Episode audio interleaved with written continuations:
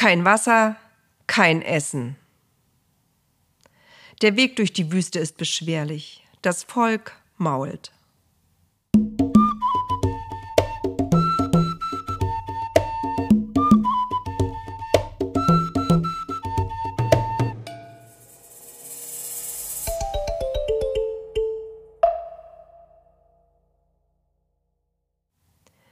Hinter ihnen lag das Rote Meer, vor ihnen die Wüste.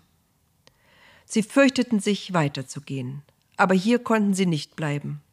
Also zogen sie los. Die Wolkensäule wies ihnen den Weg. Sie gingen wieder vor ihnen, denn nun lauerte keine Gefahr mehr in ihrem Rücken. Drei Tage lang waren sie unterwegs.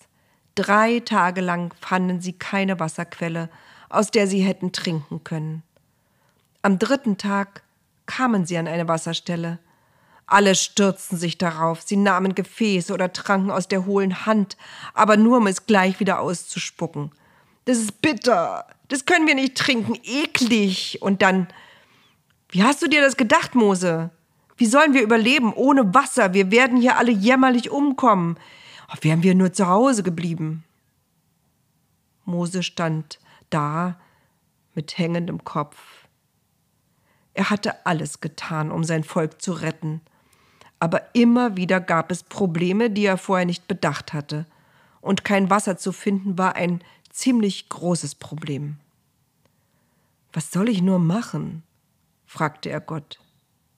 Hier, antwortete Gott, hier, vor deinen Füßen liegt ein Stück Holz. Mose runzelte die Stirn. Nimm es und wirf es ins Wasser, forderte Gott ihn auf. Mose zuckte die Achseln.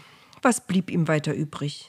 Er bückte sich, nahm das Stück Holz, warf es ins Wasser. Dann beugte er sich hinunter und nahm einen großen Schluck. Es schmeckte wie wie Wasser, wie klares, frisches Wasser. Ihr könnt jetzt trinken, sagte er nur. Er brauchte erst mal eine Pause. Als alle genug getrunken hatten, bat er sie, ihm zuzuhören. Passt auf, begann Mose. Das ist hier kein Spaziergang durch die Wüste. Wir machen das nicht zum Spaß. Der Weg in die Freiheit ist beschwerlich und lang. Ihr müsst mir vertrauen und nicht immer gleich meckern, wenn ihr denkt, es geht nicht weiter. Eigentlich müsst ihr nicht mir vertrauen, sondern Gott. Versprecht mir, dass ihr euch haltet an das, was er uns sagt. Er wird uns durch diese verlassene Gegend führen. Er wird uns am Leben erhalten. Er wird uns auch sagen, wie wir es zusammen aushalten können. Wenn ihr euch darauf einlasst, dann kann ich euch versprechen, es wird nie mehr so sein für euch wie in Ägypten. Ihr werdet nie mehr Sklaven sein. Ihr werdet aber auch innerlich frei sein. Gott ist für uns so etwas, und er rang nach dem richtigen Wort, wie ein Arzt, der uns gesund macht. Dann zogen sie weiter.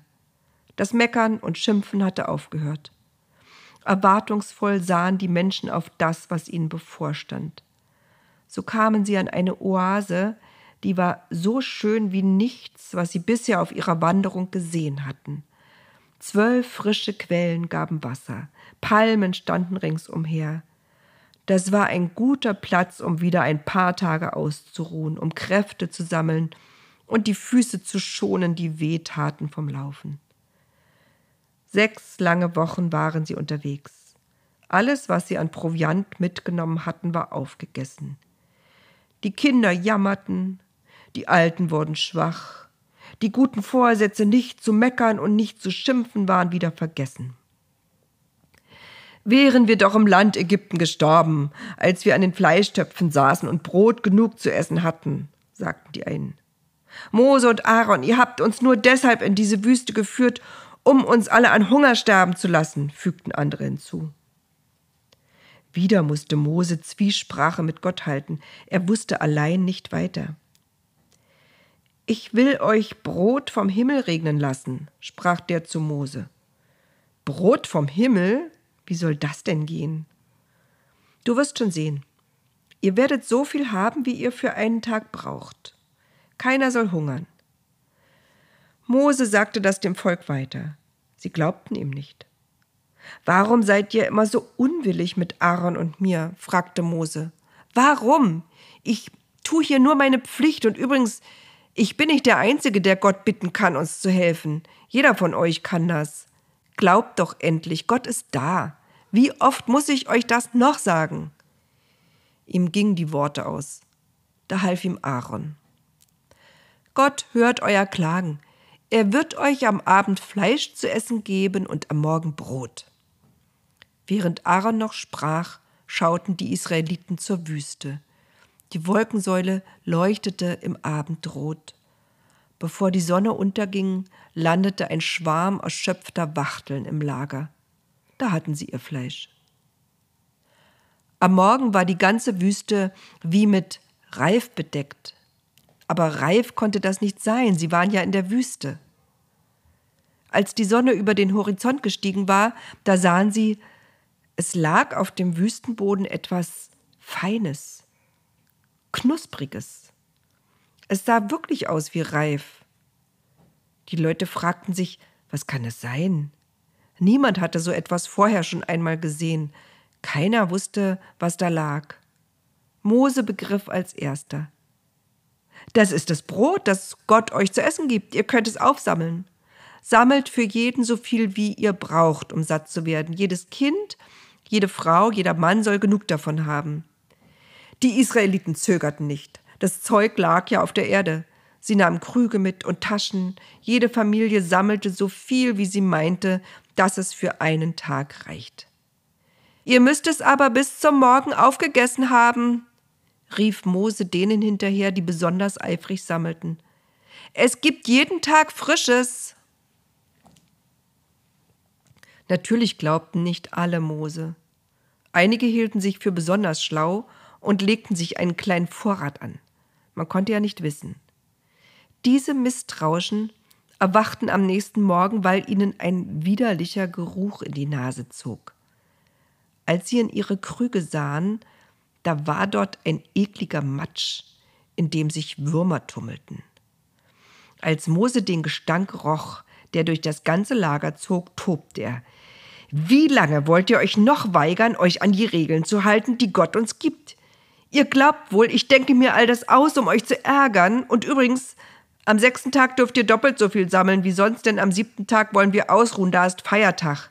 Ich weiß, ihr kennt das nicht mehr aus Ägypten, aber ab jetzt gilt wieder, der siebte Tag der Woche heißt Sabbat. Und da herrscht Ruhe. Allmählich gewöhnten sich alle an dieses Wüstenbrot. Es war hell und schmeckte süßlich, fast wie Honigkuchen, fanden die Kinder. Das Volk Israel nannte es Manna. Dieses Manna sollte sie all die Jahre, die sie durch die Wüste wanderten, ernähren. Sechs Tage in der Woche bedeckte es am Morgen den Wüstenboden, nur am siebten Tag blieb es aus. Und weiter ging es, immer tiefer in die Wüste hinein. Was soll ich euch sagen? Die Wüste ist weit, Sie ist wie ein Meer aus Stein. Das Volk Israel kannte sich dort nicht aus, aber Mose war den Weg schon zweimal gegangen, einmal bei seiner Flucht, ein zweites Mal auf seinem Weg zurück. Die Wüste war hier nicht mehr einfach ein Meer aus Sand und Geröll. Erst tauchten Steinbrocken auf, rötlich und hart, dann gingen sie bergauf, sie standen am Fuß eines Gebirges. Mose wusste, sie näherten sich Midian, der Gegend, wo er gelebt hatte, wo er glücklich gewesen war als Hirte. Noch ein paar Tagesmärsche und sie waren an dem Berg, an dessen Fuß ihm Gott im brennenden Busch begegnet war. Das Volk Israel ächzte und klagte, immer ging es weiter bergan. Wieder fanden sie kein Wasser. Gib uns Wasser zu trinken, riefen sie. Sie sahen nicht nur erschöpft, sie sahen auch streitsüchtig aus. Sie machten unfreundliche Bemerkungen, sie wechselten Blicke, die Mose in Furcht versetzte. Wozu hast du uns überhaupt aus Ägypten geführt? Sollen wir hier alle vor Durst sterben? Ergab das alles überhaupt noch einen Sinn? Sollte er sich nicht einfach hinsetzen und gar nichts mehr tun? War alles bisher umsonst gewesen? Mose wollte mit Gott reden, aber was er vorbrachte, war nur ein verzweifelter Schrei. Was soll ich mit diesem Volk anfangen? Sag es mir. Es fehlt nicht mehr viel und sie fallen über mich her. Sie tun so, als sei ich an allem schuld. Mose saß auf einem Felsen, den Kopf in die Hände gestützt, den Blick zu Boden gerichtet. Steh auf, sagte Gott. Nimm deinen Stab und geh zu diesem Felsen. Es ist schon der Fuß des Berges, an dem ich zum ersten Mal mit dir sprach. Ihr habt ein großes Stück geschafft. Ihr seid am Horeb. Hast du das nicht bemerkt? Mose nickte nur müde. Er war erschöpft und durstig. Dann stützte er sich schwer auf seinen Stab, drückte sich hoch, lief an den Menschen vorbei zu dem Felsen. Schlag mit dem Stab auf den Felsen, hörte er Gott sprechen. Es wird Wasser daraus hervorquellen. Das Volk kann trinken und es wird wieder zufrieden sein. Mose war müde. Vom Laufen, vom Streit mit den Leuten, von der Unsicherheit, die sich immer wieder breit machte. Das machte es alles noch viel schwerer, als es schon war. Müde schlug er auf den Felsen. Sofort sprudelte Wasser heraus. Wieder war ein Tag gerettet. Wieder war er seiner Aufgabe gerecht geworden. Aber wie lange würde seine eigene Kraft noch reichen? Es war ja nicht nur das ermüdende Wandern, es war auch immer wieder die Angst um genug Wasser, die Angst vor neuem Streit zwischen ihm und dem Volk Israel. Und dann gab es noch Gruppen von Hirten, die durch die Wüste streiften. Nicht alle begegneten fremden Gast freundlich und friedlich. Vor kurzem erst hatte es kämpferische Auseinandersetzungen mit einem Wüstenstamm gegeben. Wieder einmal hatte Mose gedacht, nun ist alles verloren, ich habe alles falsch gemacht. Er war auf einen Hügel gestiegen, um zu beobachten, wie die Männer Israels und die Männer des fremden Stammes miteinander kämpften. Er hatte die Hände zum Himmel gehoben und Gott gebeten, es möge alles gut ausgehen. Und merkwürdig, sobald er die Hände erhob, schienen die Israeliten die Stärkeren zu sein. Sobald er aber die Hände sinken ließ, siegten wieder die anderen im Kampf. Zwei Männer beobachteten ihn und kamen herbeigerannt. Sie holten einen Steinbrocken, damit er sich setzen konnte. Sie stützten rechts und links seine Arme, damit er sie nicht sinken ließ. So konnten die Angreifer vertrieben werden. Als die Sonne unterging, herrschte wieder Frieden im Lager. Mit letzter Kraft schichtete Mose damals einige Steine übereinander. Ein kleiner Altar, ein Wegzeichen. Hier hatte Gott dem Volk Israel Frieden verschafft. Das sollte niemand vergessen. Das Schlimmste aber für Mose war, dass es auch untereinander viel Streit gab. Die Leute waren unausstehlich, sie stritten sich, sie beschuldigten sich gegenseitig der absurdesten Dinge. Er konnte sich das schon erklären, alle fühlten sich unsicher, alle waren heimatlos. Ägypten war vorbei, aber es war doch für sie ihre Heimat gewesen. Das wenige, das sie besessen hatten, mussten sie auch noch zurücklassen. Auch Menschen, mit denen sie in freundlicher Nachbarschaft gelebt hatten.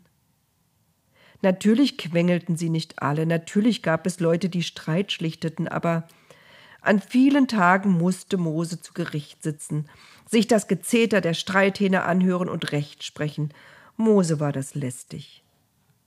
Als er eines Tages wieder zu Gericht saß, um in großen und kleinen Streitigkeiten zu schlichten, um Menschen zu trösten und zu versöhnen, da sah er, wie sich ein großer, hagerer Mann dem Lager näherte.